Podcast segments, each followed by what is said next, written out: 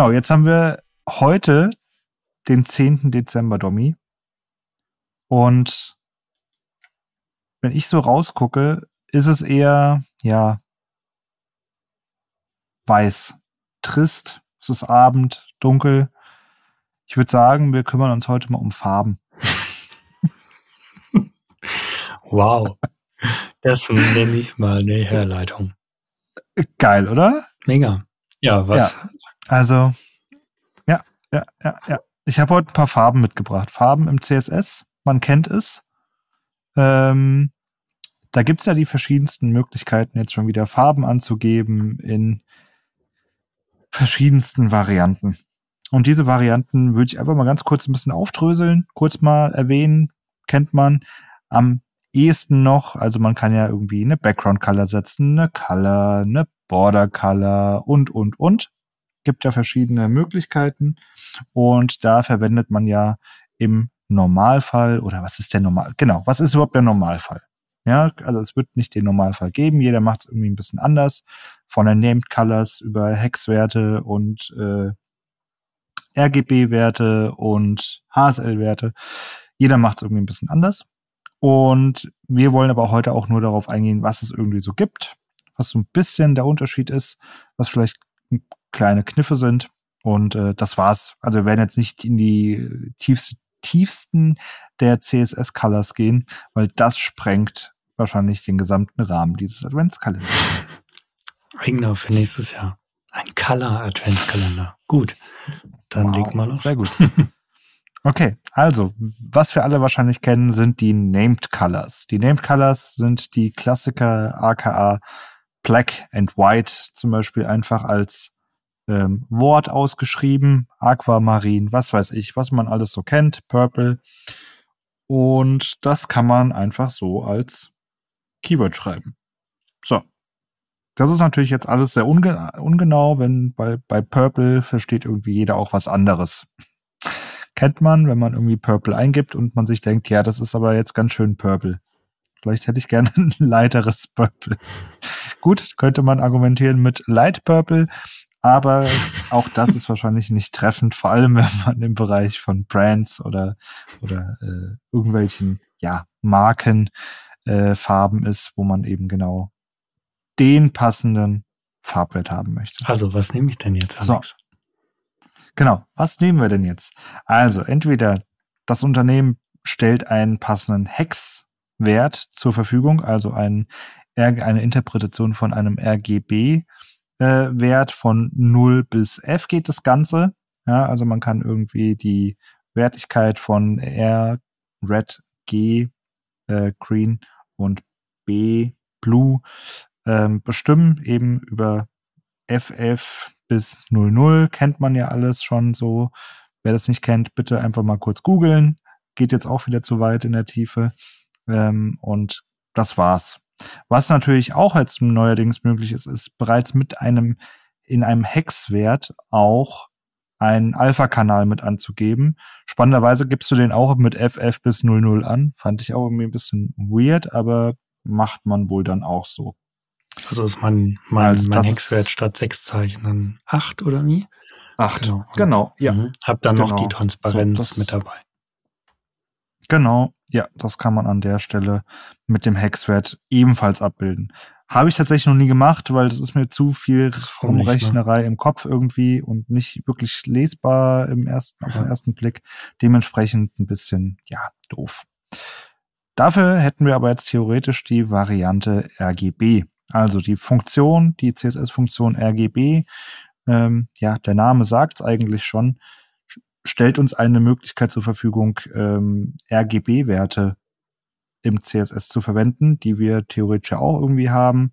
Und ähm, die kann man dann einfach da eintippern. Das gleiche gibt es übrigens auch noch mit einer RGBA-Funktion. Auch da haben wir dann wieder die Transparenz beziehungsweise die Opazität mit reingebracht. Mhm. Genau. So, das kann man übrigens eingeben in entweder Prozent oder in, ähm, in Dezimalwerten. Und äh, genau. So, jetzt gibt es äh, aber auch noch den HSL, die HSL-Funktion. Ja, also Hue, Saturation und äh, Lightness. Und spannenderweise, was ich mich eh schon gefragt habe, kann die HSL-Funktion das Ganze jetzt nativ auch schon mit Transparenzen. So, das heißt, du brauchst jetzt nicht eine HSLA-Funktion, die ist tatsächlich deprecated, habe ich gesehen, mhm. bei, ähm, bei meinen Verwendungen in letzter Zeit. Das heißt, man könnte dort jetzt einfach seinen sein, ähm, Alpha-Kanal ergänzen und dann interpretiert die Funktion das. Also, okay, das heißt. Verstehe ich eh nicht. Ich ja. schreibe einfach HSL ganz normal erstmal die drei Buchstaben, Klammer auf, und dann äh, ergänze ich eben als vierten Punkt, Komma, mein Alpha-Kanal und das funktioniert. Genau. Beziehungsweise ich glaube, es ist mit einem ähm, Schräg, mit einem Backslash. Ah, okay. mhm. Und dann kannst du es in äh, Prozent angeben. Genau. Ist das auch bei, weißt du was gerade, irgendwie RGB und RGBA? Da ist wahrscheinlich nicht da muss man wieder. Da ist es nicht so. Deswegen ist spannend, genau ja. das, genau. Deswegen hat es mich da ein bisschen gewurmt, sage ich mal, weil eigentlich hättest du da das ja auch einfach ergänzen können. Also die drei Werte waren ja fix bei RGB. Mhm. Also wenn ich den vierten ergänze, why not direkt als Transparenz äh, willkommen im, interpretieren? Willkommen im Web, ja. Genau, genau. So, das heißt, nach den Name Colors, nach den Hexwerten RGB und HSL haben wir jetzt eigentlich, ich sag mal, den Großteil oder den weit verbreitesten ähm, Anwendungsfall von Farben im CSS. Weitere Möglichkeiten gibt es da tatsächlich. Ähm, ich lese sie jetzt einfach mal vor.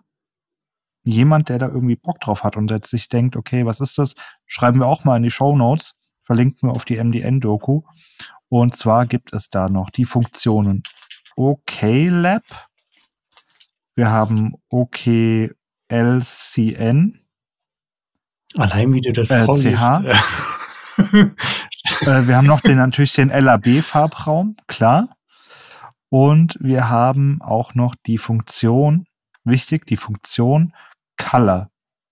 In der Funktion Color kann man jetzt verschiedene Farbräume benutzen, verwenden. Die sind dann auch in der, in der Doku nochmal verlinkt. Aber ich bin ganz ehrlich, ich wüsste jetzt spontan nicht, wann ich einen Farbraumwechsel vornehmen würde. Ja, auch da gibt's ja jetzt Media Queries, die sowas abfangen können. Die prüfen quasi auf den aktuellen Farbraum und dementsprechend kannst du diesen Farbraum dann verwenden. Könnte vielleicht interessant werden für Beamer oder so. Mhm. Aber ja, ansonsten fällt mir halt jetzt für den Webbereich erstmal kein, kein Anwendungsbereich Wenn du so, ein. So ein Online Bildbearbeitungstool baust, kannst du vielleicht gebrauchen, verschiedene Farbräume abbilden möchtest. Genau. Oder also das irgendwie simulieren halt irgendwie, ne? Aber genau. So für eine Website, klassische Standard-Website. Ja, also war schon, ist schon auch spannend irgendwie, aber ja, gut. Dann haben wir als letzte Funktion, ich sag extra Funktion, weil eine, ein, oder ich pack das andere noch davor, die, das Value Current Color kennt bestimmt auch jetzt mittlerweile jeder, der ein bisschen im CSS aktiv ist und mit Farben arbeitet.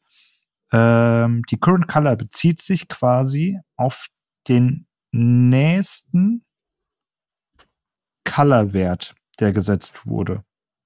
Ergo, dein Parent hat einen Color-Wert gesetzt, dann wird Current Color den von deinem Parent übernehmen.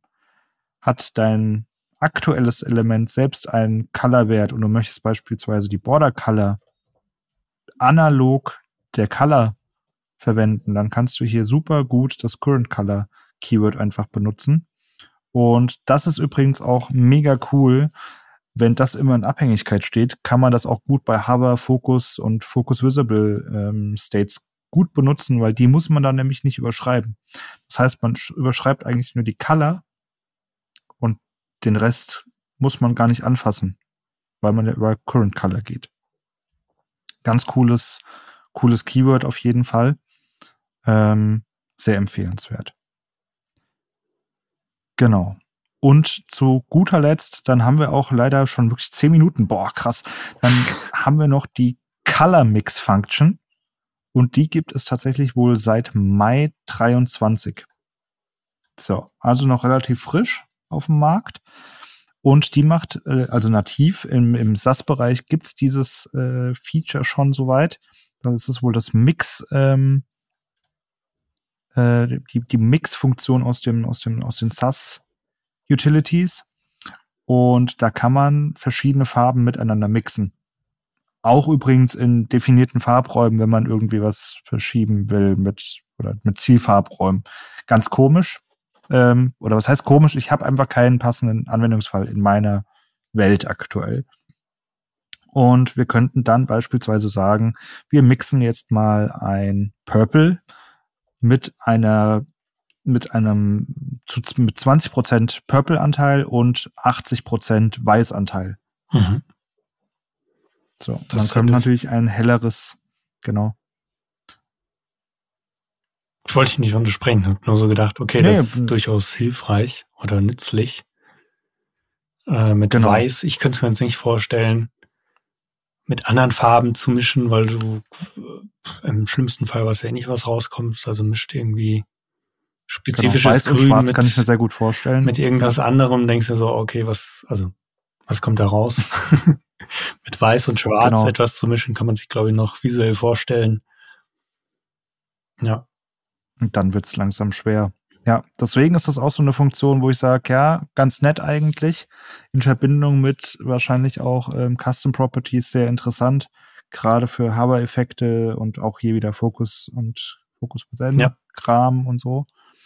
Aber ähm, im Großen und Ganzen, wenn man einen Präprozessor verwendet, würde ich das wahrscheinlich eher dann schon an dem Step vorher machen. Äh, vorausgesetzt, man verzichtet auf Custom Properties. Ganz, ganz bewusst jetzt äh, möchte ich es dazu sagen, weil sonst verlagerst du halt da wieder die, die Rechenarbeit in den Browser, die du dir eigentlich sparen kannst, wenn du es nicht wirklich da brauchst an der Stelle. Da hast du recht. Genau. Das waren die CSS-Farben im Schnelldurchgang. Ich hoffe, man hat wieder was gelernt. Ansonsten schließen wir hinter uns die Tür mal zu. Es zieht. Und wir hören uns morgen. Sehr cool. Farbenfrohen Abend. Farben. Alles klar. In diesem Sinne. Ne? Bis morgen. Ciao.